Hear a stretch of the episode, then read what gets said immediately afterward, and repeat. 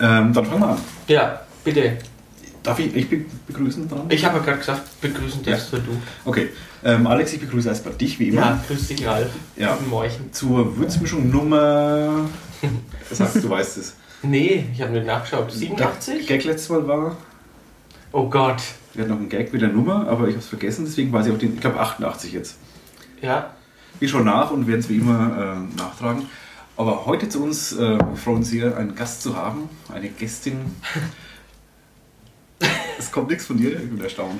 Ähm, Ulrike Schäfer ist heute bei uns zu Gast. Ähm, Hallo. Ulrike, bei uns in der Küche. Ähm, ja, wer ist Ulrike Schäfer? Könnte man, könnte man sich fragen, wer es nicht weiß. Äh, du bist Autorin, unter anderem. Ja, unter anderem, genau. Ja, Mhm. also deswegen haben wir dich eingeladen, vor allem Mhm. als Autorin. Das ist ja nicht dein Hauptberuf, glaube ich. Ne? Naja, mein Brotberuf äh, zurzeit ist Softwarekram. Oder was heißt zurzeit? Schon ziemlich lange. Ähm, aber das Schreiben ist tatsächlich inzwischen ein sehr wichtiger Teil von meinem Leben. Also insofern. Also es ist die Leidenschaft des Schreiben. Ja, ja, schon, kann man sagen. Also schon, schon eine krude Mischung. Ich habe ja auch früher eigentlich mal Ja. wirklich erst äh, eine Mini-Recherche gemacht über Ob dich. das so wirklich stimmt. Nein, nein, nicht ob stimmt, nein, aber äh, Die Kombination. Mal, gucken, aber es ist ähm, eine originelle Kombination als Mhm. Softwareentwicklerin äh, und offen gesagt, du wirkst auch gar nicht wie eine Softwareentwicklerin, muss ich Danke. mal sagen, optisch. ähm, du wirkst eher wie eine Autorin, aber äh, diese Mhm. Mischung dann zur Softwareentwicklung, du hast was studiert? Ich habe Einiges. ursprünglich Germanistik und Philosophie studiert und habe damit auch Magister gemacht. Mhm. Aber ich habe dann zu meiner eigenen Überraschung, eigentlich habe ich wegen der Literatur Germanistik studiert und habe dann aber zu meiner eigenen Überraschung habe ich war Sprachwissenschaft dann eigentlich mein Fable, also was was gemeinhin eher als trocken gilt. Das war auch Und über die- Das tatsächlich nicht ironisch gemeint, oder? Nee, Sprachwissenschaft Ja, ne? beim Professor Also Wolf hat, ja, genau, Sprachwissenschaft beim Professor Wolf.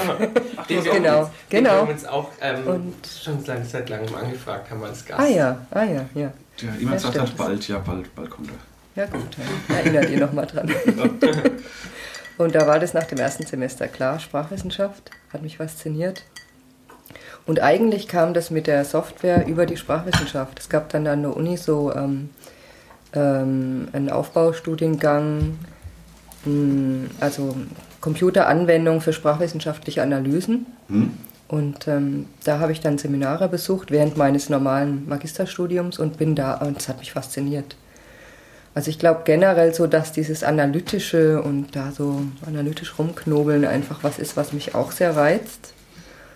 Und ähm, dadurch war die Kombination, also das eine Sprache, Literatur und das andere Software, IT, war relativ bald eigentlich angelegt und Mhm. hat sich auch sozusagen gemeinsam entwickelt in, in der Kombination. Ja, es gibt ja auch, ich muss mir das auch mal outen, ich bin auch selber Informatiker oder zumindest Mhm. Teilinformatiker, ich habe angefangen zu studieren. Da gibt es ja schon große Überschneidungen zwischen Sprachwissenschaft und theoretischer Informatik zumindest. Ja. Also bei uns beliebt, ich hatte es jetzt selber auch, äh, war das Nebenfach Linguistik damals, Genau, weil genau. es äh, von der Theorie große Überlappungszonen hat. Ja, ja, richtig. Es gibt auch, an, also ich glaube, an der Würzburger Uni ist die Informatik aus der Mathematik Mhm, entstanden, aber es gibt andere Unis, wo die Informatik aus der Computerlinguistik äh, entstanden Mhm. ist, so automatische Sprachübersetzung oder auch automatisierte Sprachanalyse, der Versuch, Sprache ebenso mit Computermitteln, die, die praktisch die Regeln der Grammatik versuchen automatisiert anzuwenden. Genau, weil letztendlich geht es in, in beiden Bereichen um Sprachen. Eigentlich Genau, um ja. Computersprachen, Ja, Programmiersprachen. anderen Fall dadurch- sind es natürliche Sprachen, genau, ja. aber die nach, nach ähnlichen Regeln äh, funktionieren. Ja, halt nach weicheren Und- Regeln, da, Ja, ja, da, da, da sind dann auch wieder die Grenzen da, aber wo man dann, wo es halt einfach spannend ist, zu gucken, wie weit man mit so einem relativ strengen Regelwerk der IT, Ja. die aber man aber dann auch geschickt ähm, ein bisschen aufweichen kann oder anpassen kann, dynamisieren kann, ja, wie weit man da kommt. Das ist, Also es klingt im ersten Augenblick nur so komisch. Ich, ja, klingt, als wäre das irgendwie meilenweit Nee, voneinander es ist weg. deutlich näher, als man eigentlich, Ja. eigentlich denkt. Ne? Ja, genau. Ja, lustig. Hast du auch mal programmiert, Alex? Mhm. Ja, äh, Basic. Aber in Ja, der. Uni mit irgendwas? Nee. Sprachwissenschaft? Nee, nee. Ich bin Wolf immer treu geblieben. Ich hätte zwar manchmal so, war die Seminarthemen, das war beim Professor Wegstein, oder? Die linguistische. Äh, nicht nur Stefan Moser, der Ja. auch ein guter Freund neben, also damals auch Seminarleiter, aber auch ein guter Freund aus Studienzeiten. Bei dem war ich mehr in Seminaren, Wegstein glaube ich nur einmal. Also da gab es dann schon eine Crew. Der ist Stefan Moser, irgendwas Name sagt mir irgendwas. Der ist auch heute noch an der Uni. Äh, der Studiengang heißt jetzt ganz anders und ist auch sehr weit ausgebaut und er ist da. Professor oder, oder Dozent? Nee, Doktor und Dozent, also festangestellter. Könnte Name, das kann sein. Irgendwie das kann sein von da. Ja. Da was, ja. Mhm. ja. Ja, und so kam das. Und du bist ja auch keine gebürtige Würzburgerin. Nee, gebürtig wirklich bin ich Münchnerin, aber also ich war sehr klein, als wir dann nach Nürnberg um. Also ich kann mich an München nicht erinnern. Die ersten Wagenerinnerungen sind Nürnberg, mhm. ist meine Familie umgezogen und wirklich aufgewachsen. So die meiste Zeit meiner Kindheit und Jugend habe ich bei und in Schweinfurt verbracht. Also Insofern bin ich schon. Das verbindet uns. ah, okay. Und dann habe ich es gerade noch 40 Kilometer weiter geschafft. Der Sprung ist größer, dann, als man denkt. Von der, der von eben, eben das ist mir damals auch aufgefallen. Ja, das ist wirklich groß. da war ich äh, angenehm überrascht. ja. Weil dann tatsächlich zu, de, zu der Zeit war, ich weiß nicht, wie es dir geht, aber zu der Zeit war Schweinfurt auch noch eine andere Stadt als heute. Die hat sich wirklich geändert. Ja, gut, ich bin jetzt auch seit fast 20 Und, Jahren in, in Würzburg. Ja. Also. Und äh, damals war, empfand ich es schon als sehr eng und ja. kleinstädtisch, obwohl es ja eine mittlere Stadt ist, rein von der statistisch, von der Größe her. Es ist heute eine ganz andere Stadt, viel attraktiver, auch kulturell. Ja. Ähm, ja, und da war ich froh, wie ich gemerkt habe, ach, 40 Kilometer reichen, um in, in eine andere Welt zu kommen. Und heute ist es wieder mehr verbunden, habe ich das Gefühl. Eben gerade kulturell, ähm, es gibt ganz attraktive Angebote in Schweinfurt, da finde ich es schön, also diese beiden Städte so nah beieinander zu haben. Ja, wobei ich selber gar nicht mehr oft nach Schweinfurt gehe. Ich weiß gar nicht, warum. Sie habt irgendwann abgeschlossen damit. Mhm. Also meine Mutter, äh, wir wohnen noch da, aber das war es dann auch. Hallo Mutti, wenn du es hörst. Grüße. ja, das war bei mir eben familiär.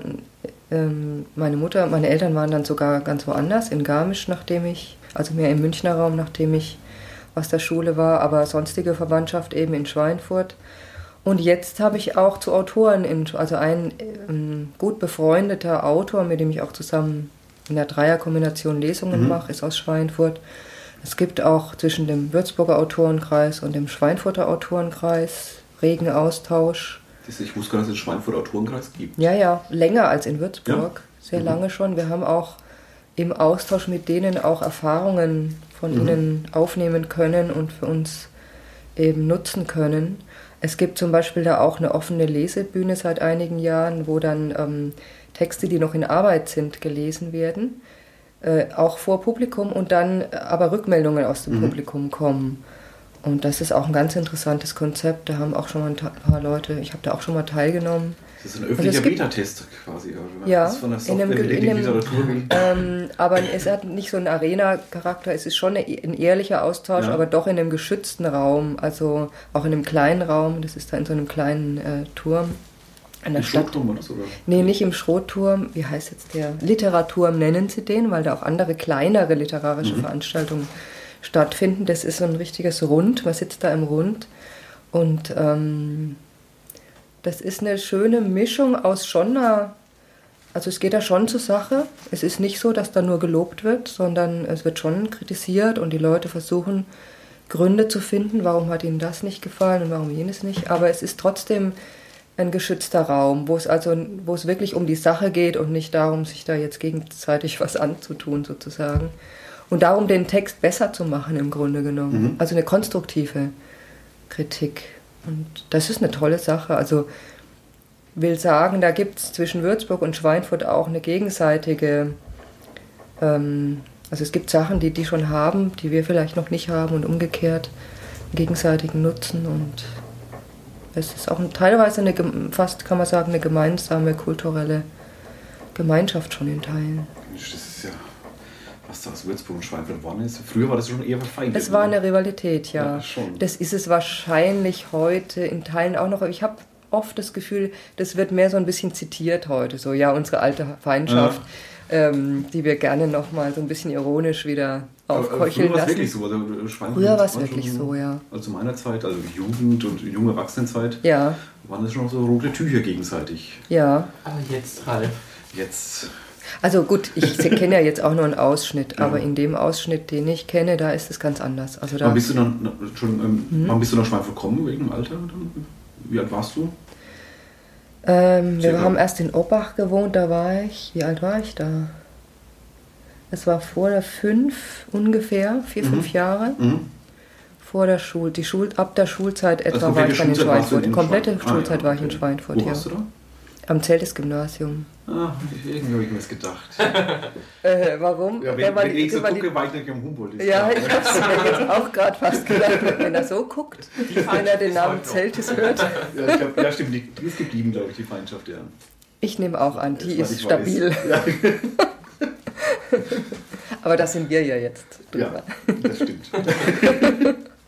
Ist lang genug her. Am Zellis habe ich mich auch mal vorgestellt.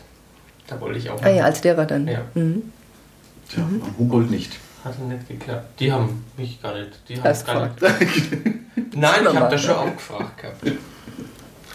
Aber das ist so riesig. Das, äh, Ja, das ist gar nicht so riesig, dieses Humboldt. Das ist, also, es ist schon groß, aber es wirkt dann immer groß, wenn du drin bist. Du ja, kennst das es mir Leute Leute. ein wenig abschreckt, dass das Lehrkollegium da 100, über 100, über Naja. 100 ist. Das ist dann gleich so. Das ist dann so anonym. Da halte ich mich jetzt mal. Ne? Du hast vorhin ähm, die, die Le Lesung erwähnt, die du mit an. Il Trio heißt es, gell? Litrio. Litrio. Ja. Aber Il Trio wäre auch ein schöner Name. Il Trio. Äh, Litrio, ich habe gleich Nee, den Namen ist gedacht. der, Litrio, genau. Das ist der, Litrio, okay. das ist der Hans-Peter Zwissler, der aus Schweinfurt eben kommt. Und äh, ja, wir machen jetzt seit 2010 gemeinsame Lesungen. Inzwischen pendelt sich so ein, ein neues Programm pro Jahr, das wir dann in Schweinfurt und Würzburg präsentieren. Vielleicht kommen ja noch äh, Orte in der Umgebung dazu. Also welchen Abständen lest ihr da und wo? Also wir lesen in, in Schweinfurt haben wir einen stabilen Ort, nämlich den Schrotturmkeller, den du vorhin genannt hast. In Würzburg hat es ein bisschen gewechselt. Da haben wir angefangen im Kunstkeller in der Kroatengasse. Das ist ein ganz Mhm, kleines, nettes Theater gewesen, muss man jetzt leider sagen. Die haben im Ende Februar auf ihren Raum zumindest aufgegeben. Ähm, und wollen jetzt, glaube ich, als Theatergruppe noch weitermachen, aber erstmal jetzt ohne Ort, ohne festen Ort. Okay, weil die mussten ja schon mehrmals ähm, umziehen, gell? Die waren ja erst, äh, bei- ich war da mal Ja, bei genau. denen, da waren sie am Hauger. am Haugerring und dann haben sie da diese schlimme Übersch durch. Ja, ja. Und dann waren sie in der Ähm, Kroatengasse und und, dann waren sie aber nicht mehr im Keller. Jetzt Ja. müssen die schon wieder raus, das ist schade. Und ähm, dadurch, jetzt das letzte Mal waren wir im ähm, Bronnbach Künstlerkeller Mhm. und ich hoffe einfach mal, dass wir jetzt dort bleiben können. Das ist meistens machen wir da, oder was meistens, jetzt haben wir die Uraufführung sozusagen dort gemacht in Würzburg und haben jetzt aber seit letztem Jahr noch einen zweiten Ort in Würzburg bei der Veranstaltungsreihe After Network bei, im Kunsthaus Michel. Ah, Da werden wir es jetzt im Juli machen. Mhm. Noch ein zweites Mal also in Würzburg. aber um das Konzept mal, also ihr seid drei Autoren. Ja, Ähm, Und treten, also auftreten kann man nicht. Ist es Auftreten? Ist das der richtige Begriff dafür? ähm, naja, wir, wie soll ich sagen? Ihr veranstaltet eine gemeinsame Lesung. Lese. eine gemeinsame Leseabend. Lesung, Leseabend.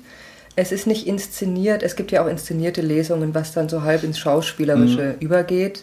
Das machen wir nicht. Es ist schon eine reine Lesung, aber es ist schon als Gesamt, ähm, also einerseits eine bunte Mischung, weil wir sehr unterschiedliche Sachen äh, schreiben. Und andererseits äh, schauen wir aber schon, dass wir das als Gesamtabend konzipieren, der dann einen bestimmten roten Faden hat. Mhm. Der Martin Heberlein moderiert das Ganze über den ganzen Abend hinweg und gestaltet so diesen, also ist sozusagen verantwortlich, um diesen roten Faden herzustellen. Also geben wir uns schon Mühe, da nicht einfach der Reihe nach da unser Zeug äh, zu lesen, sondern dem Ganzen ein, ein Gesamtbild zu geben. Das heißt, am Anfang der Saison oder der Tour ähm, trefft ihr euch und guckt, Genau. welche Texte, was Wer, passt wer zusammen. möchte was lesen, Mhm. passt es zusammen, wie passt es zeitlich zusammen? Das geht eigentlich immer über, wir wundern uns, also bisher ging das immer überraschend schnell, dass wir da was, also dass es ein Bild bekommen hat. Mhm. Ähm, ich glaube auch, also wir machen, wie gesagt, sehr unterschiedliche Sachen und ich glaube, das ist gar nicht schlimm. ich glaube eher, dass das ein Vorteil ist, oder das gibt, wird uns zumindest rückgemeldet aus dem Publikum, dass gerade diese Mischung auch als sehr angenehm, dieser Wechsel als sehr angenehm empfunden wird. Also, dass wir jetzt nicht auf Biegen und Brechen, also es gibt einen roten Faden, aber die einzelnen Texte sind in ihrer Art unterschiedlich. Was heißt unterschiedlich? Unterscheidet ihr euch, ihr drei? Also, jetzt mal ganz grob gesagt, ich bin sicherlich die, die tendenziell so die oder die meisten, meisten ernsten Texte mhm. im Repertoire hat und auch durchaus traurige Themen. Das ist zwar nicht so, dass die anderen das gar nicht machen, aber das ist eher so bei mir, ähm, das ist eigentlich der Schwerpunkt, kann man sagen. Der Martin Heberlein macht einfach was ganz anderes, weil er viel Lyrik macht. Das ist dann auch mal wieder ein mhm. ganz anderer Bereich und auch viel im Bereich Parodie und ironische Sachen. Mhm. Und Hans-Peter Zwissler, hm, wie soll ich das jetzt sagen? Das ist so eine Mischung. Also das, der, der hat durchaus auch Ernstes, aber immer wieder so gebrochen mit, mit komischen Elementen und hat auch von seinem Stil ist es wieder was ganz anderes. Ich habe eher, glaube ich, einen relativ zurückgenommenen, ähm, wie soll man das sagen? Ähm, ja, zurückgenommenen Stil, sage ich jetzt mal, mhm. testhalber. Und Hans-Peter Zwissler ist ein sehr ähm, blumig ist der falsche Ausdruck, aber also, also er, er, hat einen großen Bogen, also hat, ist ein richtiger Erzähler, der das groß ausbreitet. Und ähm, ja, diese Mischung, toi, toi, toi, scheint bisher ganz gut anzukommen und uns dreien gefällt es, weil wir das Gefühl haben, es ist für uns alle drei reizvoll, dass es sehr unterschiedlich ist, was wir schreiben, aber wir bewegen uns, glauben wir, qualitativ auf einem guten gleichen mhm. Level sodass wir auch alle drei den Abend wirklich genießen und ich glaube, das überträgt sich dann. Aber es sind auch immer dieselben Texte. Also ihr wechselt jetzt nicht von Woche zu Woche durch, sondern ihr legt jetzt einmal fest und es bleibt dann für die Dieses Programm Saison. bleibt sozusagen für ja. die Saison für ein Jahr gleich. Wir nennen das dann auch immer, zurzeit haben wir das, der, der Programmtitel heißt Herberts Jäger. Okay. Und ähm, das geht auf einen Text von Martin Hieberlein zurück, wo es tatsächlich ähm, schlussendlich darum geht, dass der Herr einen Jäger würzt. So viel zu Parodie und Ironie. und ähm, ja, das Programm bleibt übers Jahr, über ein Jahr dann gleich. Und dann machen wir ein neues Programm, das auch einen neuen Titel bekommt, mit ganz anderen Texten. Und wie oft seid ihr dann unterwegs oder tretet ihr auf? Im Moment eben nur diese drei Male, also zweimal in Würzburg jetzt die letzten und einmal in Schweinfurt und jetzt gucken wir mal, ob noch was weiteres dazu kommt mhm. in der Umgebung, aber das sehen wir entspannt. Also, also nicht so oft, dass es nee, nee. ausfüllend ist oder. Das, das ist, nee, nee, gar nicht. Also, also zeitlich jetzt irgendwie nee, Das muss schon nebenbei laufen, mhm. weil wir auch unterschiedliche Sachen machen. Also Martin Heberlein ist Lehrer, der hat nicht endlos Zeit auf naja. Tournee zu gehen. Naja. Können wir dieses Neujahr vielleicht rausschneiden? das ist der Alex gewohnt. Ja. Achso, ja. Die haben auch am Mittag frei. Hm? Die Lehrer haben auch Mittag frei. Ja. Vormittags ja, das ist der Running Gag. Das ist der Running Gag. Nein, ich weiß. Viel zu tun. Ja, ja so ist das. Das heißt, es ist kein hauptberuflicher nee, nee, gar nicht. Ähm, Schriftsteller bei euch. Also jetzt in der, ähm, der Gruppe. Doch, eigentlich schon. Hans-Peter Zwissler ist hauptberuflicher Schriftsteller, kann man sagen. Der ist, ähm, war Lehrer und ist inzwischen pensioniert und hat schon als, zu seinen Zeiten als Lehrer auch Bücher veröffentlicht, mhm. also hat da auch schon das sehr professionell getrieben und kann es jetzt eben hauptberuflich machen. Du bist ja schon recht umtriebig, also diese, dieses Trio, das ihr habt, ähm, im Autorenkreis bist du ja auch. Ja. Mhm. Und neulich habe ich dich auch damals erkennen, also wir haben uns einmal ja, genau. bisher äh, kennengelernt, beim Treffen vom Dachverband der freien Kulturträger mhm. in Würzburg. Ähm, was hatte ich dann? Auch vom Autorenkreis aus warst du da letztendlich, oder? Ja, ich war als Vertreterin des Autorenkreises genau. da, war auch da die letzten zwei Male auch schon, weil ich das auch für mich persönlich mhm. spannend finde, weil man eben Kontakte knüpfen kann ähm, zu anderen Künstlern, auch die andere Sachen machen in der Stadt.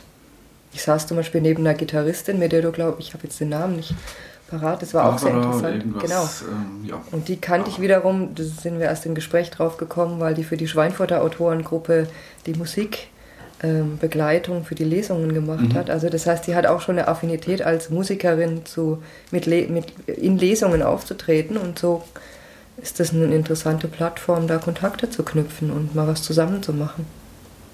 Dieser Dachverband. Ist das öffentliche Auftreten wichtig für, oder hältst du es für wichtig für, für den Autor oder für eine Autorin? Äh, ich, Man kann ja auch ein Kämmerchen schreiben, veröffentlichen und ähm, keinen Menschen darauf ansprechen irgendwie. Ist ja auch eine Möglichkeit.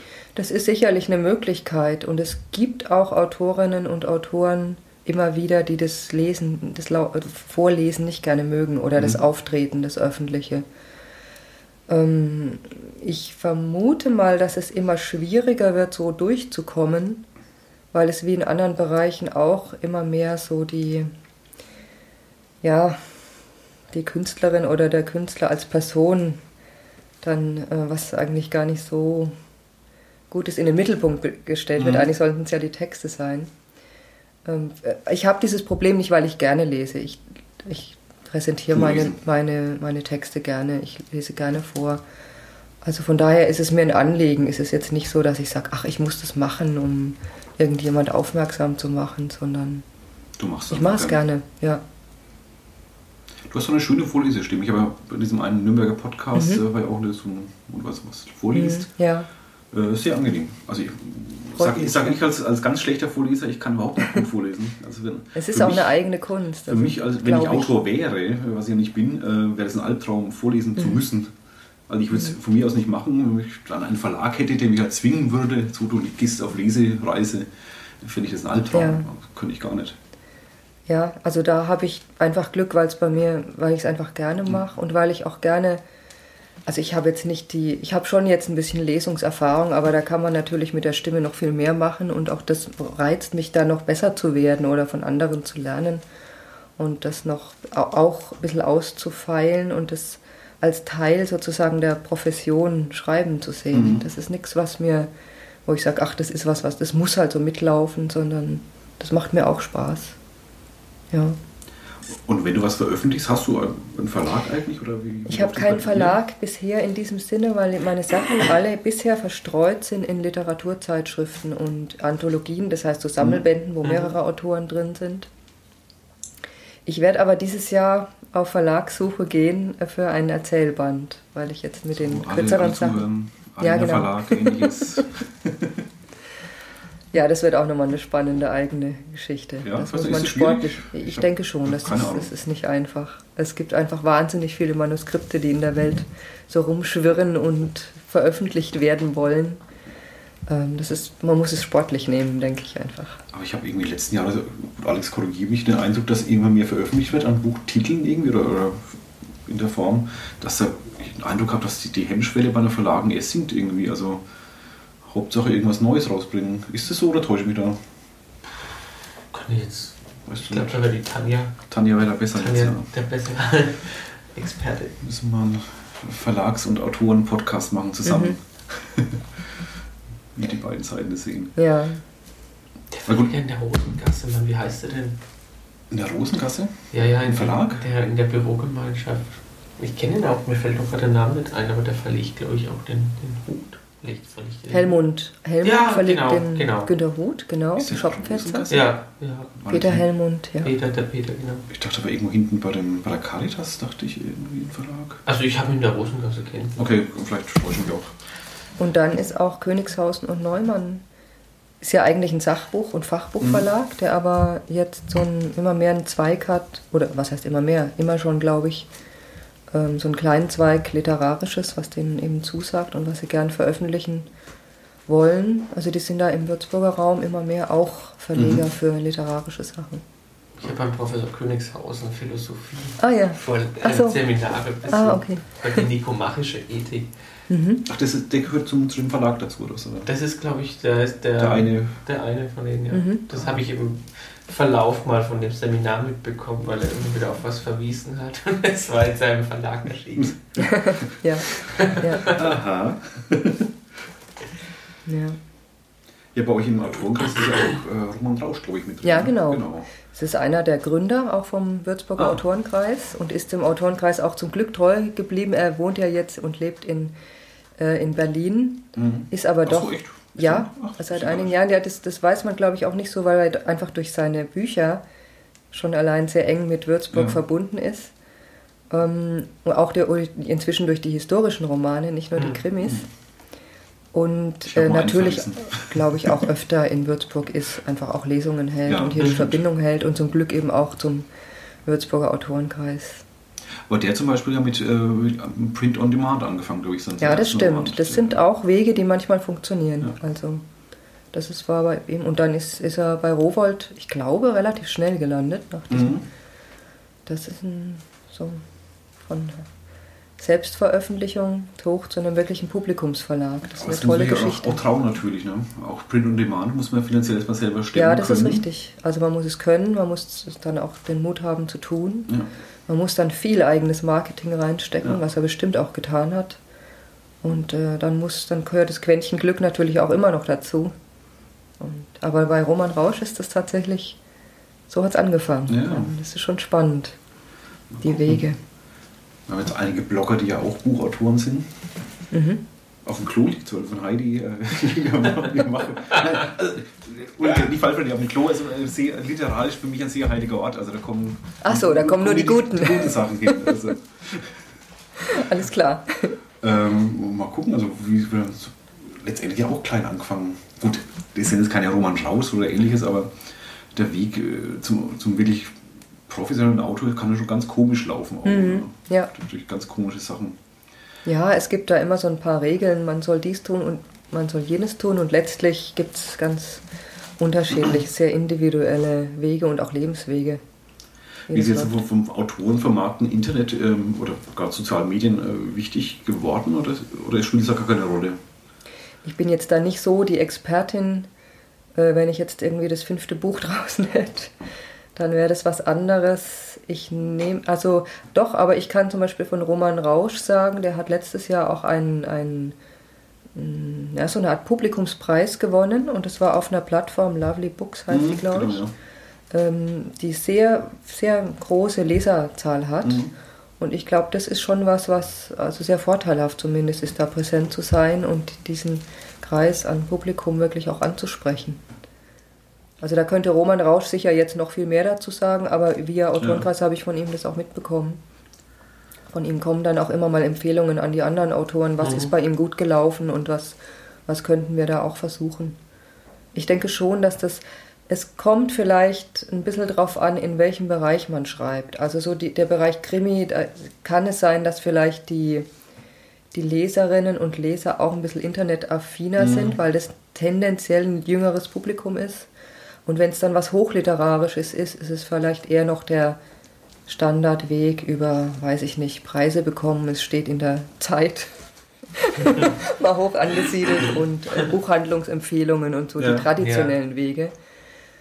Ähm, aber das mischt sich. Also ich habe dann mal neulich auf Lovely Books reingeguckt. Das sind auch Leute, die ich jetzt aus dem ganz anderen Lyrikerinnen und Lyriker, die also wirklich einem, eigentlich eher einem kleineren ausgewählten Publikum bekannt sind, die tummeln sich da auch. Also es, es mischt sich allmählich, glaube ich.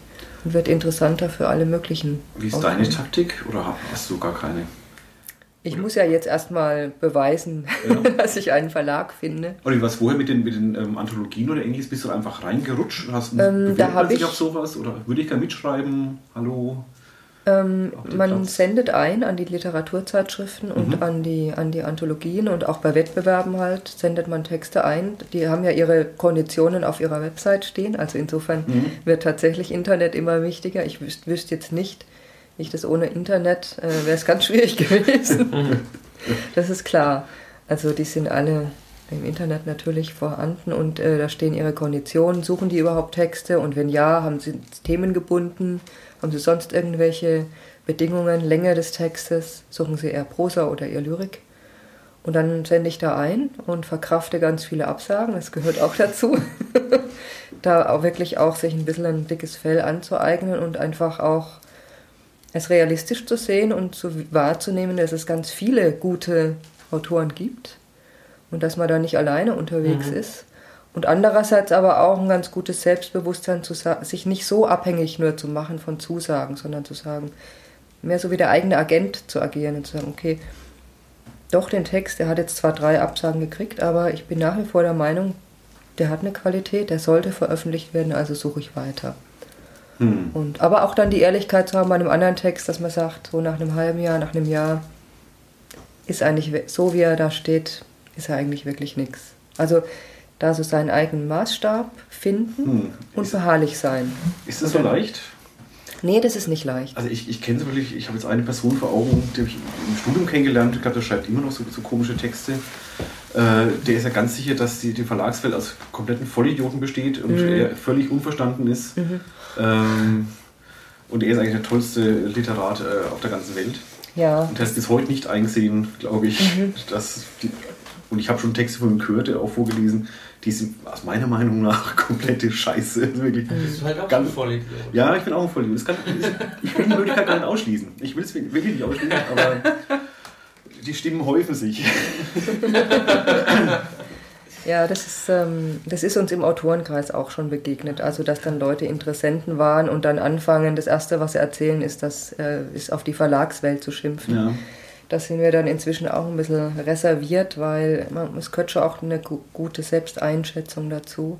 Es gibt natürlich, es gibt auch in der Historie immer wieder Sachen, die x-mal abgelehnt worden sind und dann irgendwo der große, ähm, der große Erfolg geworden sind. Es gibt ja auch Fälle, wo das posthum erst passiert ja. ist. Also man muss da vorsichtig sein mit allgemeinen Urteilen. Ja, das ist aber, schon mein Paradebeispiel Harry Potter, die, die, die ja, Mehrteilung, dass es ganz viele genau. Verlage abgelehnt haben. Ja, richtig. Die sich jetzt hier das ist ein aktuelles werden. und es gibt es in der Historie ja ganz oft. Ähm, aber es ist schon wichtig, selbstkritisch zu sein, auch Kritik zu suchen. Also ich habe eigentlich vom ersten Text dann, als ich wirklich angefangen habe, ernsthaft zu schreiben, habe ich Kritiker gesucht, Testleser. Mhm. Und das ist dann schon hart am Anfang, weil man es gerade am Anfang nicht gut unterscheiden kann. Was ist jetzt so für meinen eigenen Kopf eine abgerundete Geschichte, weil ich mir so viel dazu denke? Und was kommt überhaupt beim Gegenüber an? Und das ist dann schon erstmal ein Schock. Ich habe solche Schocks auch erlebt. Und wenn man dann da stehen bleibt und sagt, ach nee, dann ist die Welt blöd und ich habe da nur mein eigenes gutes Urteil, dann wird es schwer. Was war denn erster Text? Also ernsthafter Text? Hm. Weißt du so? Ich glaube, der erste also ich habe ja als Kind und Jugendliche viel geschrieben und habe aller Welt erzählt, ich würde Autorin werden. Was das mal abgezogen, war. was nicht gelogen war, was nur ein bisschen gedauert hat. Dann gab es eine ziemlich lange Zeit dazwischen, wo das irgendwie weg war aus unterschiedlichen Gründen. Als ich, ich habe dann letztlich spät angefangen, so richtig ernsthaft. Und der erste Text war, der heißt inzwischen Wasserblau, der wird jetzt wahrscheinlich für den Erzählband nochmal den Titel wechseln. Das war ein Text, ähm, ja, wie soll ich den beschreiben, der äußerlich in einer Basketballhalle, wie es der Zufall will, ah. ähm, spielt, die der S. Oliver Arena tatsächlich verblüffend ähnlich ist. Es ist, Wahnsinn. ist aber nur die äußere Handlung. Die innere ist eigentlich eine, wo eine, eine Frau eine, eine alte, also meint, jemanden wiederzuerkennen aus ihrer Kindheit, eine böse Kindheitsgeschichte. Und dann ähm, ja, handelt der Text von diesem vermeintlichen Wiedererkennen und dem, mhm. dem Erinnerungen an diese Handlung. Und den habe ich in einem, den habe ich zum Kaffee. Mh, hm, danke, ich habe noch. Ich rede so viel, dass ich ja? nicht zum Trinken komme. Hier steht. Hier steht bei dir ein Text. Mhm. Gehst du irgendwo, bist du irgendwo und dir fällt dann was ein und musst mhm. es dir dann notieren oder kannst du dich wirklich hinsetzen und sagen, ich möchte, ich möchte jetzt was schreiben? Das ist unterschiedlich. Das ist unterschiedlich. Es gibt meistens, glaube ich, so Häkchen, also so Sachen, die sich festhaken im Kopf. Mhm. Das kann manchmal ein einzelner Satz sein. Mein Paradebeispiel dafür ist ein Satz, den ein Kollege von mir, ein IT-Kollege mal gesagt hat, in einem ganz anderen Zusammenhang, als er dann im Text gelandet ist. Der hat zu mir gesagt, ich repariere gern. Und das war, der Satz fiel in einem völlig anderen Zusammenhang und er hat sich aber, die Art, wie er es gesagt hat, hat sich festgehakt.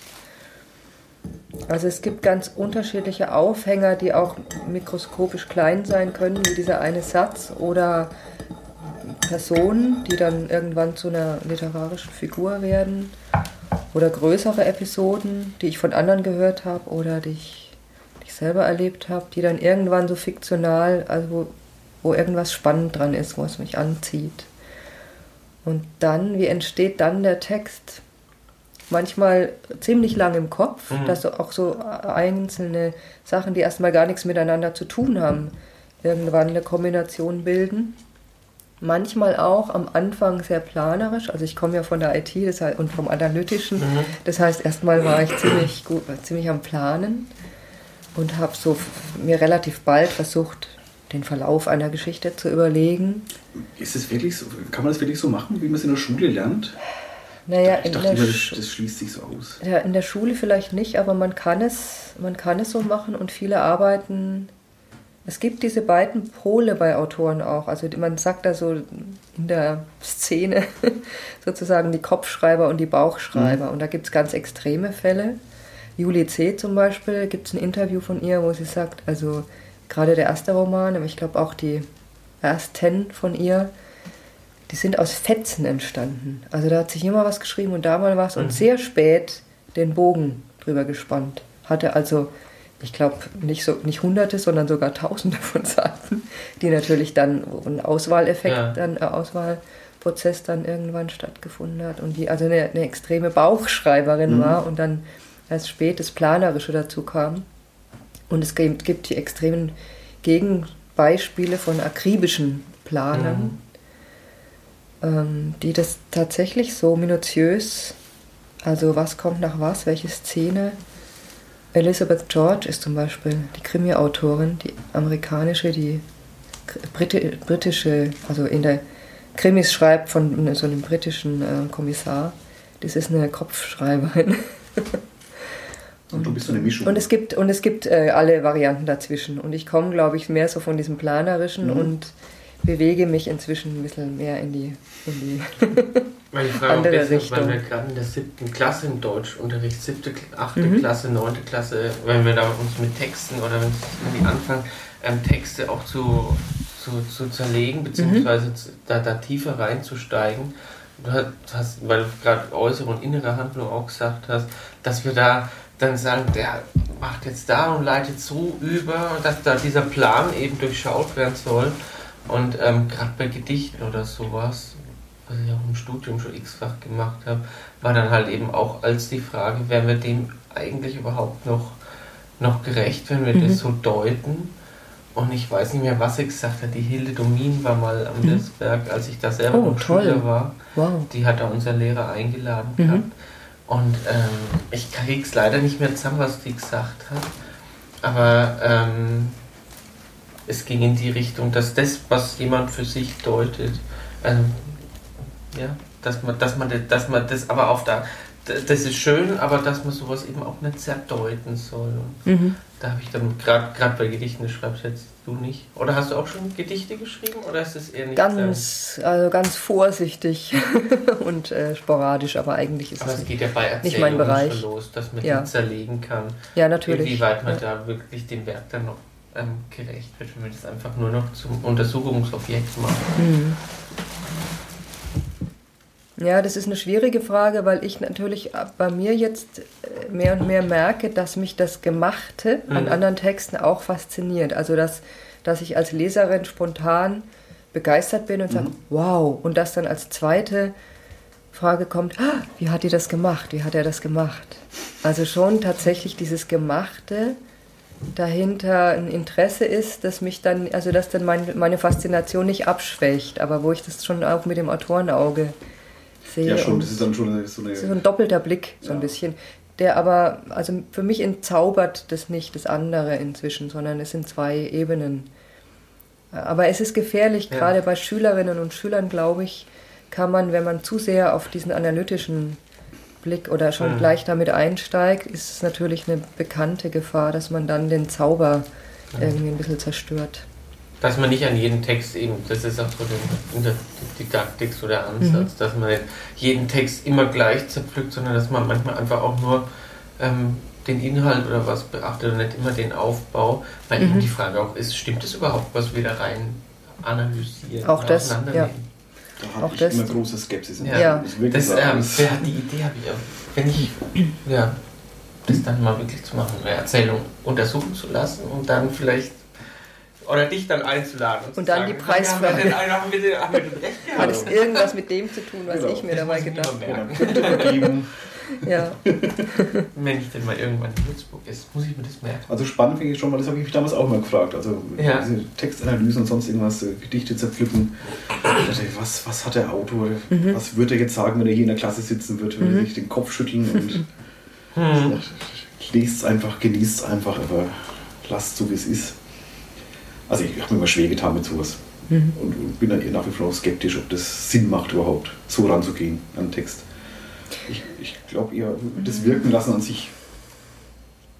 Ja, also ich bin jetzt in, natürlich der Fan von beiden, also das mhm. mit beiden seinen, seine Berechtigung zu geben. Aber das ist tatsächlich, glaube ich, sowohl an der Schule als auch an der Uni schwierig, ähm, nicht durch das Analytische eben diesen Zauber dann zu zerstören. Also da müsste man schon sehr drauf drauf achten, dann, dann immer wieder zurückzugehen und zu sagen, so und jetzt vergessen wir das alles mhm. mal und lassen das nochmal für sich stehen.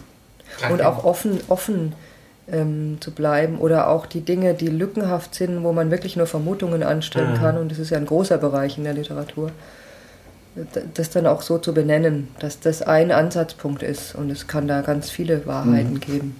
Ja, bei diesem gesamtheitlichen Ansatz, wenn man dann Aufbau mhm ähm, und Inhalt aufeinander bezieht. Ne? Das, das, kann, das kann geplant sein, ja. aber ähm, vielleicht landet man auch einfach mal einen Zusatz, Zu, Zufallstreffer und gerade ja. aus dem Bauch rausschreibt. Das ähm, stimmt. Landet man da auch Zufallstreffer. Also es ist jetzt ein ganz ja. anderes Schreiben, wenn ich in meinem Blog was schreibe, genau. aber ich, ähm, ich fange eigentlich an und schreibe aus dem Bauch raus was auf und ähm, dann ähm, überlege ich mir Formulierungen, aber da sind manchmal auch schon längere bei rausgekommen. Die haben dann tatsächlich, obwohl es aus dem Bauch raus war, eine, eine, eine Struktur und ähm, eine, eine, Absicht war aber jetzt da beim Schreiben nicht dahinter. Und mhm. darum denke ich mir das auch, wo du es vorhin gesagt hast, dass es die Bauchschreiber ja. gibt. Die haben meistens die, also es muss gar nicht heißen, dass die irgendwas Unstrukturiertes schreiben, sondern mhm. die haben das so intuitiv in sich drin es ist ja auch dieses, dieses Analytische ist ja im Grunde immer aufgesetzt. Also es ist immer der Versuch, etwas, was wir, ich denke, dass wir alle ein Gefühl für Geschichten haben. Also, für, also ein altes Gefühl für dieses alte Geschichten erzählen.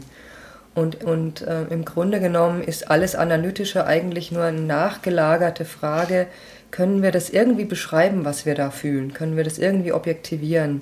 Warum, warum empfinden wir das eine als eine Geschichte und das andere als einen fetzen Text, der irgendwie... Mhm nicht fertig ist oder nicht gut ist. Also das heißt, schlussendlich geht es schon alles auf eine Intuition für Geschichten, für das ganz alte Geschichten erzählen. Ich erzähle dir eine Geschichte zurück. Und ich glaube, wenn man das immer im Kopf hat, dass dieses ganze Analytische immer nur ein Versuch einer Beschreibung ist von etwas, was wir eher, was eher aus dem Bauch kommt, dann ähm, ja, dann gelingt es einem wahrscheinlich auch mehr offen zu bleiben für unterschiedliche Interpretationen und auch diesen Zauber nicht zu zerstören. Also die Begeisterung auch fürs Lesen, was mhm. ja bei Schülerinnen und Schülern das größte Risiko ist, vor lauter Erklären und mhm. Analysieren nicht die Begeisterung irgendwie zu zerstören.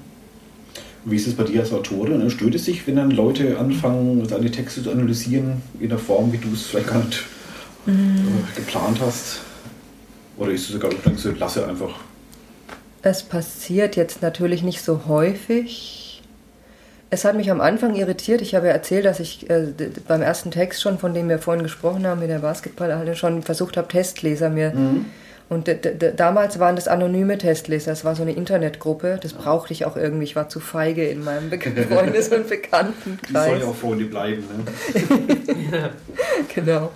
Und ähm, da war ich erstmal völlig baff über die unterschiedlichen Arten, diesen Text zu lesen, zu verstehen auf, der, mhm. auf dem Gegenüber. Und habe den falschen Schluss damals gezogen, dass ich allen irgendwie gerecht werden muss. Also, dass ich jetzt jede Kritik oder jede Rückmeldung, selbst positiv, die aber nicht das rückgemeldet haben, was ich mir eigentlich dabei gedacht habe, dass ich jetzt da irgendwie eine Antwort, also den Text daraufhin korrigieren müsste, so dass er dann diese eine einzige Lesart bekommt, was natürlich nicht funktioniert. Also da hat's mich, hat mich sehr früh getroffen, diese Interpretation von Texten, die dann plötzlich ganz anders ist. Aber in, ja, dadurch war ich auch sehr früh daran gewöhnt, zu wissen einfach, die eigene Erfahrung zu haben, dass die Texte offen sind und unterschiedlich interpretierbar.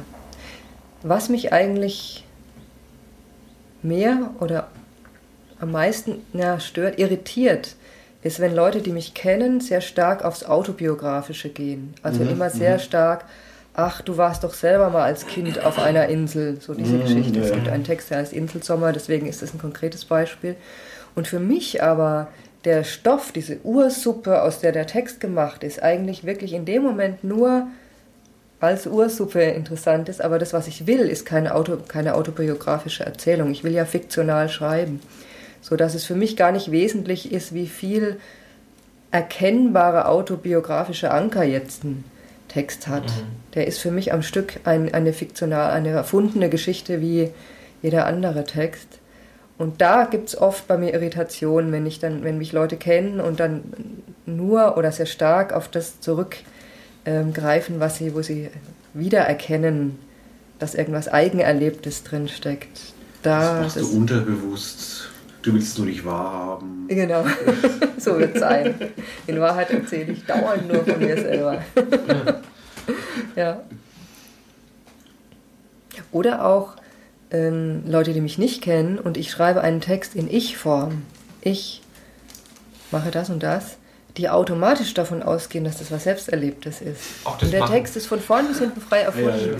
Man kennt es ja eigentlich von anderen Autoren, aber wenn es einem selber widerfährt, ist das so merkwürdig.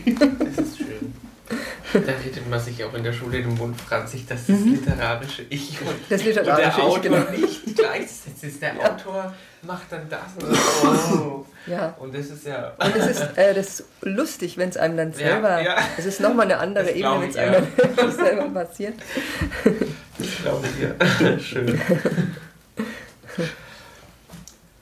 ähm, ich wollte mal kurz im Autorenkreis mal mhm. zurück, jetzt mal die, ja. das Literaturwissenschaftliche mal verlassen kurz.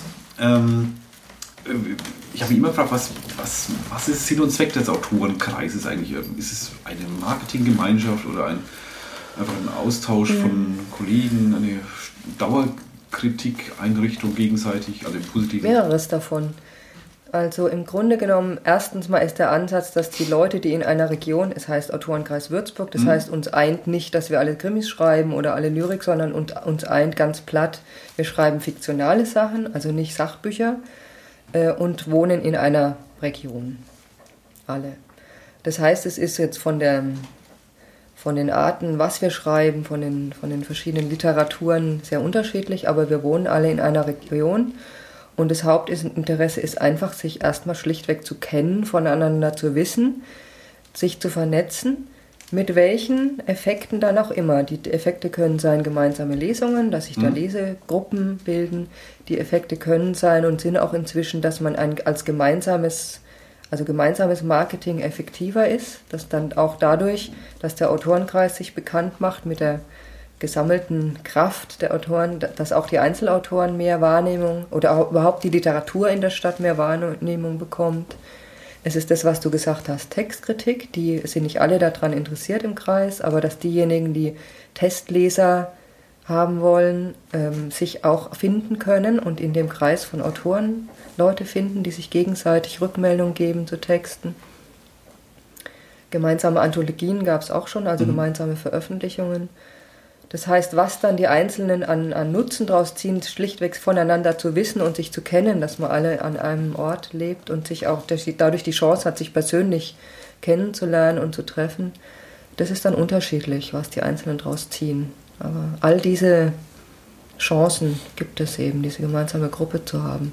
Wie sieht es der Autorenkreis in, in Würzburg? Ist die Literatur hier in einem gerechten Maße vertreten an, an Veranstaltungen, an Förderung, an, an, Aufmerksamkeit?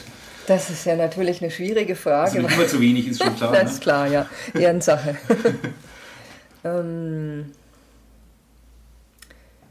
ja, also vorweggeschickt, es ist natürlich ein subjektiver Blick. Ja. Ich habe schon den Eindruck, dass Literatur in der Stadt ja, zunächst mal relativ wenig wahrgenommen wurde als etwas, das mitten in der Stadt ist. Mhm. Nicht Literatur, irgendwelche bekannten Autoren kommen von außen, sondern dass es auch hier Literaturproduktion stattfindet, so in unmittelbarer Nachbarschaft. Ähm, habe aber den Eindruck in den letzten Jahren, dass die Wahrnehmung schon zunimmt. Also wir haben jetzt als Autorenkreis zum Beispiel eine Lesereihe seit letztem Jahr mit der Stadtbücherei, mhm.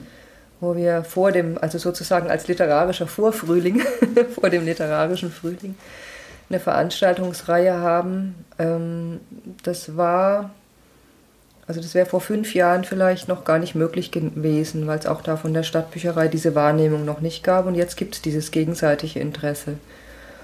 Und ich habe auch den Eindruck, wir tun uns allmählich leichter, Veranstaltungsankündigungen zum Beispiel schlichtweg in die Mainpost zu bringen, mhm. was ja immer ein ziemliches Konkurrenzgerangel ist. Da ist wenig Platz für viele Leute, die Sachen machen.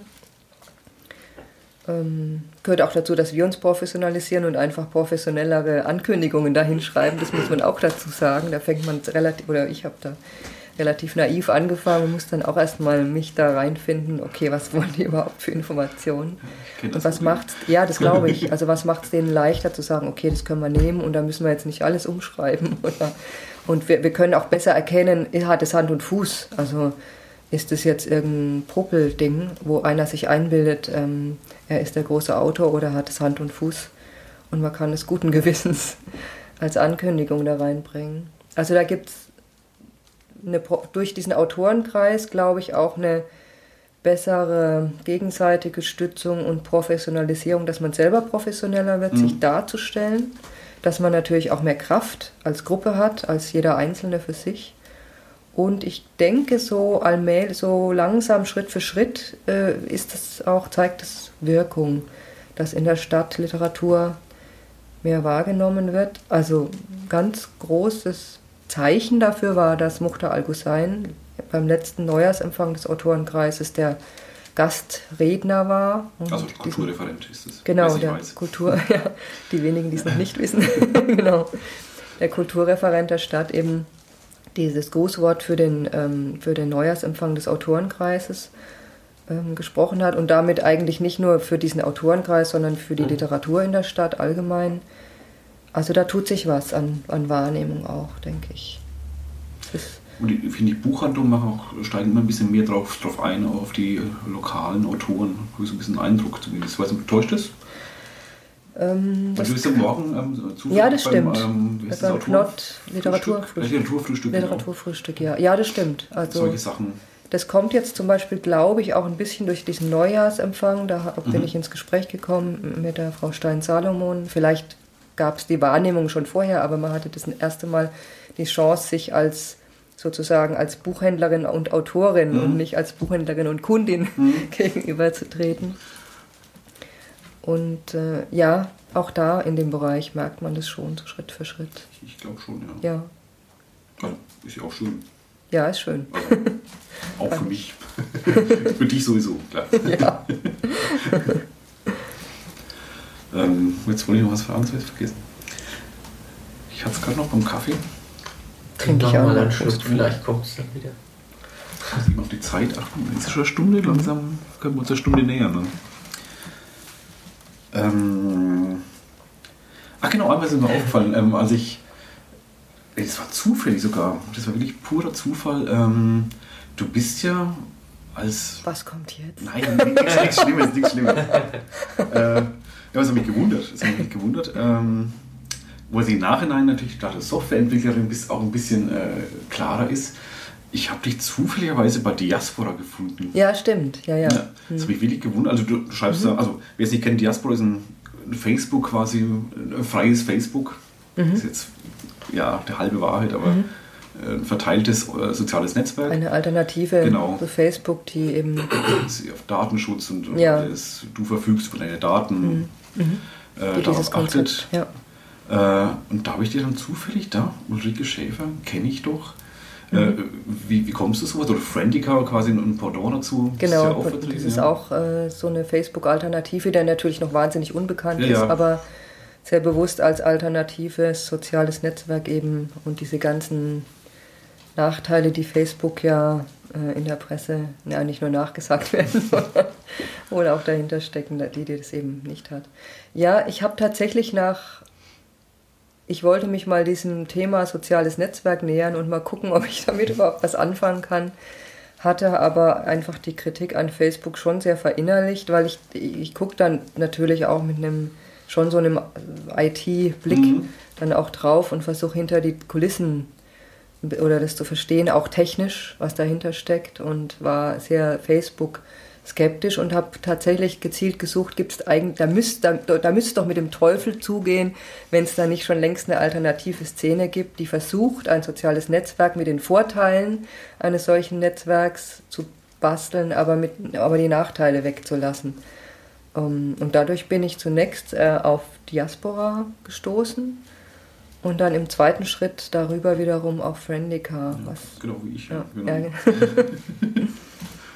Aber das habe ich schon gewundert, weil du, du, die Sachen, die du da schreibst, sind ja auch letztendlich ähm, Marketing. Du, du, da, Lesung hier, Lesung da. Ja. Ähm, Publikum ist ja nicht so gut wie nicht nee. vorhanden, muss man fairerhalber kann sagen. Man, kann man sagen. Und ich bin jetzt auch nicht so der Social Media Typ, denke ich, der jetzt irgendwie äh, das Interesse hat, dann x persönliche Sachen mit der ganzen Welt zu teilen. Mhm.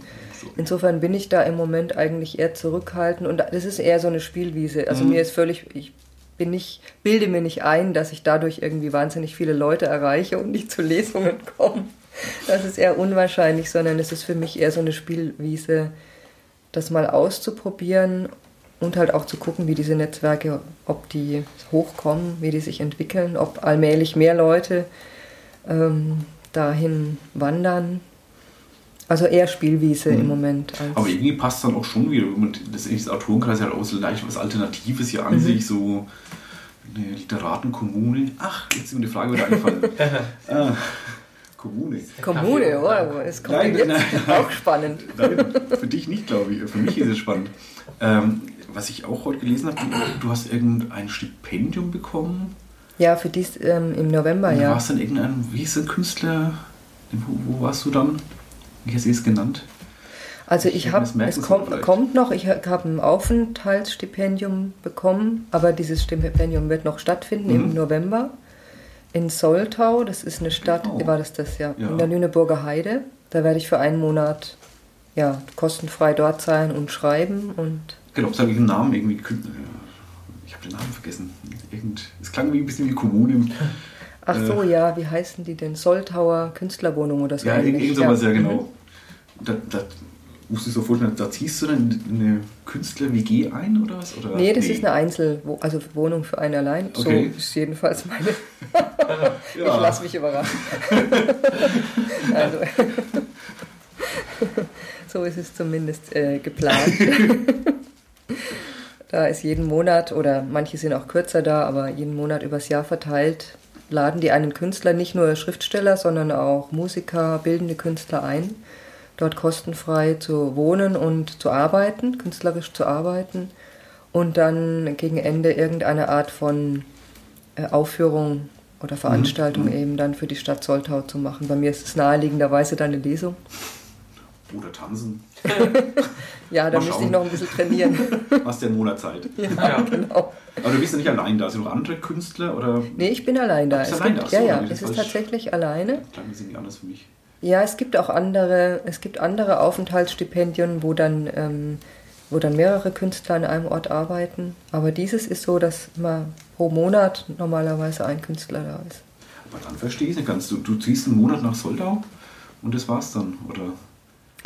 Ja, also. Du, du kannst du auch hier bleiben und Urlaub machen und dich einschließen, oder? Ich will keinen Urlaub machen. Nein, nein, aber hier ja, ja, klar. Also ähm, ich denke mal, also bei mir ist es jetzt schlichtweg so, dass ich diesen Aufenthalt nutzen werde für Recherchen und mhm. gezielt dann einen Text, eine Erzählung schreiben will, die in der Lüneburger Heide spielt. Das heißt, ich will dort nicht irgendwas schreiben, sondern den Aufenthalt für Recherche nutzen und dann eine wirklich eigene Erzählung dann äh, schreiben, die ich hier von hier aus nicht, äh, nicht machen könnte. Weil es hier nicht so viele Schafe gibt wie in der Heide.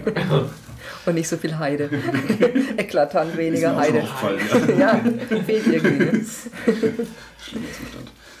Aber es gibt natürlich andere Leute, die, weiß ich nicht, zum Beispiel in familiären Zusammenhängen sind oder äh, für die wirklich das mal ein Ort ist, wo sie in Ruhe schreiben mhm. können. Also mal wirklich aussteigen und den Alltag hinter sich lassen und dann einen Monat Zeit haben, sich in Ruhe ihrem Schreiben zu widmen. Das ist jetzt bei mir nicht der Fall, das habe ich hier auch mhm. sehr weitgehend. Aber für mich ist das Reizvolle, eben das für Recherche zu nutzen und dann nicht irgendwas zu schreiben dort, sondern eine Erzählung entstehen zu lassen, die dort äh, verankert ist an diesem Ort. Da habe ich dann völlig falsches Bild davon. Ich dachte irgendwie so an Kommune jeden Abend wird, wird gefeiert. bis spät in die Nacht und die kreativen Ideen sprudeln dann gegenseitig. Schade. Ja, gut, ich. Sonst hätte ich mich auch beworben, nämlich. aber so ist es. Also, wenn mir sowas begegnet, kann ich dir dann ja, Tipps genau, geben. Gib mir Bescheid. Ja. Dann fahren wir zusammen. Geh nicht dahin, aber dahin, genau. Ach so. Mhm. Und das auch, auch Preise gewonnen, habe ich auch gesehen. Also ein paar zumindest. Wie kommt man an sowas? Ja, indem man an, Ausschrei an Wettbewerben das teilnimmt. So also Text, ja. Schickt dann Text ein mhm. äh, und dann wird die Jury wählt dann ein. Wählt dann aus, aus ja, genau.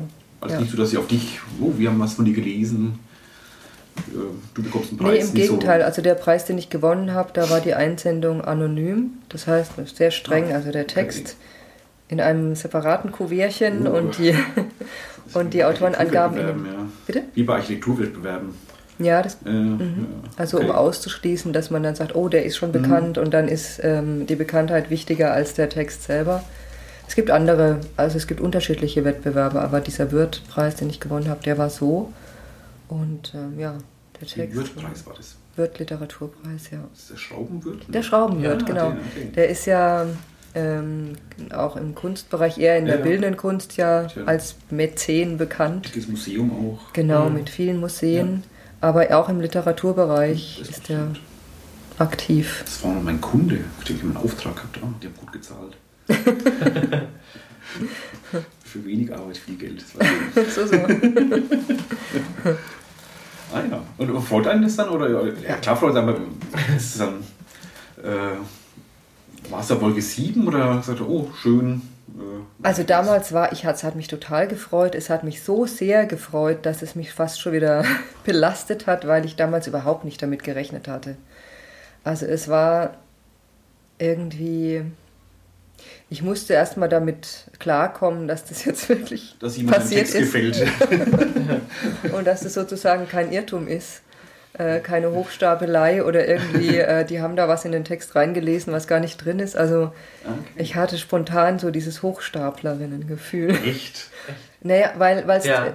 es ist ja auch verrückt ist, dass es so zeitversetzt kommt. Man schreibt einen Text, schickt ihn ein, dann passiert erstmal nichts.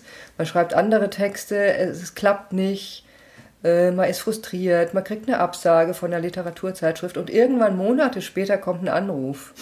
Und äh, diese Monate später saß ich gerade an meinem Schreibtisch und habe eine Liste geschrieben, wie komme ich jetzt hier weiter mit dem, was ich gerade geschrieben habe. Also so völlig im Versagensrausch ähm, kann man schon, also im Frustloch. Dann kommt dann, die Nachricht, du bist total toll. Dann kommt diese Nachricht, dass der Text, den ich von, vor, vor Monaten geschrieben hatte, jetzt einen Literaturpreis und keinen kleinen, sondern. Ja, ist es, ein, ich kann äh, naja, also den kennt man jetzt normalerweise mhm. nicht, aber in der Szene sozusagen ist das kein kleiner okay. Preis.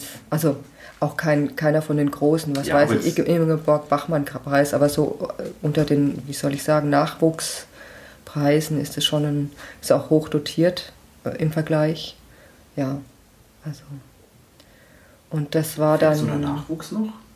Oder fällst du in den Nachwuchs? Ja, ist ein bisschen komische Bezeichnung. Das ist so alt wie ich, glaube ich. Ne?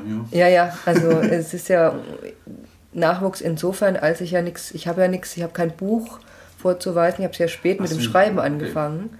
Also das heißt, ich, hab, ich bin eigentlich in einer Situation, in der andere vielleicht mit 27 mhm. sind, das oder ja, Anfang 30. Also, also können auch als 70-Jähriger Nachwuchspreis bekommen, wenn man nur spät genug anfängt. Also dieser Preis ist auch es ist falsch ausgedrückt, weil den kannst du wirklich auch, das, den könnte auch ein renommierter Autor mhm. bekommen, weil er eben anonym die einzige Vorgabe ist, dass du schon veröffentlicht hast und zwar nicht einfach irgendwo im Internet, wo jeder frei veröffentlicht darf, sondern bei Literaturzeitschriften mhm. oder so.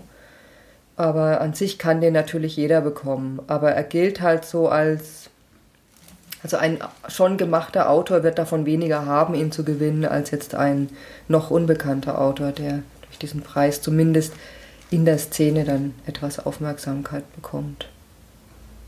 Und da in, in diesem Rahmen ist er schon, also keiner von den ganz kleinen Preisen. Und das war ein bisschen schwer zu verkaufen. Freu dich doch einfach. Ja, Lass ich habe mich dann irgendwann einfach gefreut. ähm, ich glaube, eigentlich müsste man langsam mal Schluss machen. Stunde? Eine Stunde, schon. Ja. Ich habe die gerade draufgeschaut, das ist schon über eine Stunde sein, glaube ich. Ähm, wer mehr von Ulrike lesen will, ulrike-schäfer.de. Mhm. Aber ich verlinke es auch im Blog natürlich. Wunderbar. Ja, Ehrensache. ja. Ähm, oder bei irgendwelchen Lesungen von, mhm. vom Il Trio. Nein, Il, Il Trio. Il Trio. 12.07. ist der nächste Termin. Sag's ruhig. Wo? Im Künstlerkeller? Äh, nee, äh, im, im, im Kunsthaus Michel. Ach, das war das. Bei diesem, ja. Mhm. Der macht auch mal mehr, dann Michel, irgendwie. Das ist eben diese Reihe, wieder, ja. diese Reihe After Network, die jeden Freitag eigentlich stattfindet. Da war ich schon mal eingeladen. Mhm. Ja. Manchmal sind es einfach Ausstellungseröffnungen mhm. von seiner Galerie und aber öfter auch Kolleginnen und Kollegen aus dem Autorenkreis eben und andere Künstler, die dort auftreten. Ganz reizvolle Reihe. Ja. Und dann darf ich dich einladen zum entweder zum Blogger-Stammtisch. Du bist ja auch Bloggerin. Ah, okay. Ähm, Gehe ich als solche durch, okay. Ja, keine Frage. Mhm. Äh, wo auch das Thema, zwei große Themen, Basketball und Bücher, glaube ich. Oder? Gut, dann haben wir ja schon gleich zwei Anknüpfungspunkte. Buchhändler, Verlagsmitarbeiter ja. und ein paar Autoren mittlerweile, ja, kleine. Mhm. Wenn du Lust hast. Wunderbar. Ja. Das haben wir uns gegenseitig eingeladen. Ja. dann danken wir dir ganz herzlich. Ja, ich danke auch. Sehr interessante Gespräch. Freut mich, hat mir auch Spaß gemacht. Und den Hörern, vielen Dank fürs Zuhören. Dir danke ich auch. Ach, ja, stimmt. Mensch, Alex. Mensch. Du bist heute so nah neben mir. Ich dachte, das ja. war jetzt selbstverständlich. Ja, immer. Haben die ganz einen Ellbogen aneinander. Ja. Schön. Wir haben uns jetzt schon wieder zwei Wochen gesehen. Ja. jetzt gehen wir einen Kaffee trinken. Jetzt gehen wir einen Kaffee trinken. Und ja, ähm, und sagen, Haben wir jetzt allen gedankt, ja? Ja, ich glaube schon. Ja. Das, das reicht jetzt mal. Irgendwas ist gut. Ähm, und sagen Tschüss. Tschüss. Tschüss,